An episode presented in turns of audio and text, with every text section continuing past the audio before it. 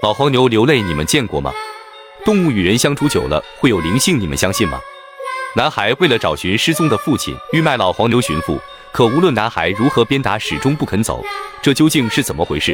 诡案实录之老黄牛继续为您更新。村长一边安慰着孩子说道：“孩子，不要难过了，你爸爸也不想看到你这样，他能看到你长大了，懂事了，他也会很宽慰的。”说到这，老村长满眼含泪的长叹了一声，道出了个潜藏多年的秘密。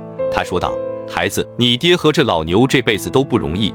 虽然你不是他亲生的，但一定要跟他一样做个老实人。这事你爸爸在世时要求我们都不要提，现在他不在了，我想是时候告诉你了。你爸爸是个退伍军人，当时在战争中负了伤，一条胳膊没有了，脑子在那次负伤中也有了隐疾，这辈子都没结婚。虽然因为受伤导致反应慢些。”但他是个善良肯干的人，他养了这头老黄牛，耕着你们家的那几亩地，日子虽然苦，但还是能过下去。十二年前，正牵着老黄牛在地里干活的他，突然发现老黄牛朝着一堆荒草地嗷嗷的叫，似乎是有什么东西。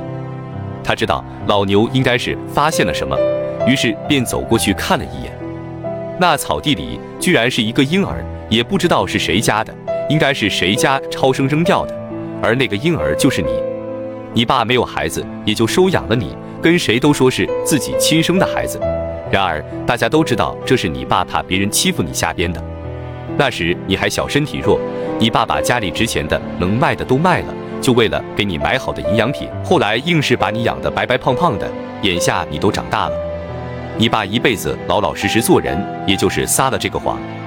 听完老村长的讲述，孩子满眼含泪的愣了许久，没说话。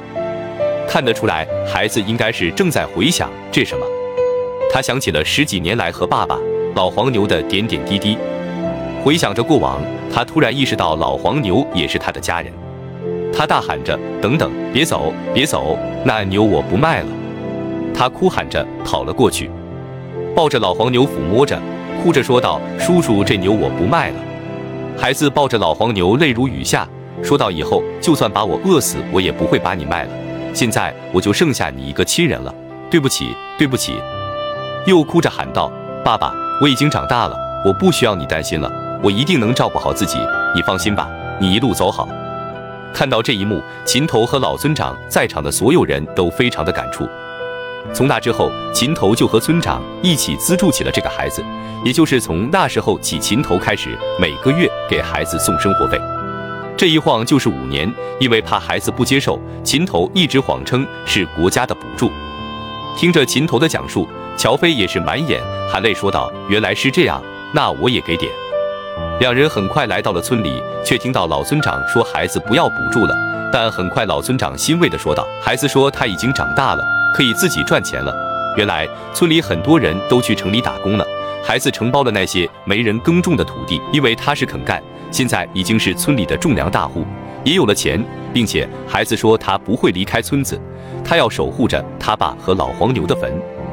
原来没过多久，老黄牛因为太老了，死后孩子不愿意将它卖掉，就把它埋在了他爸的坟旁。从此以后，老黄牛的坟被当地人叫做黄牛坟。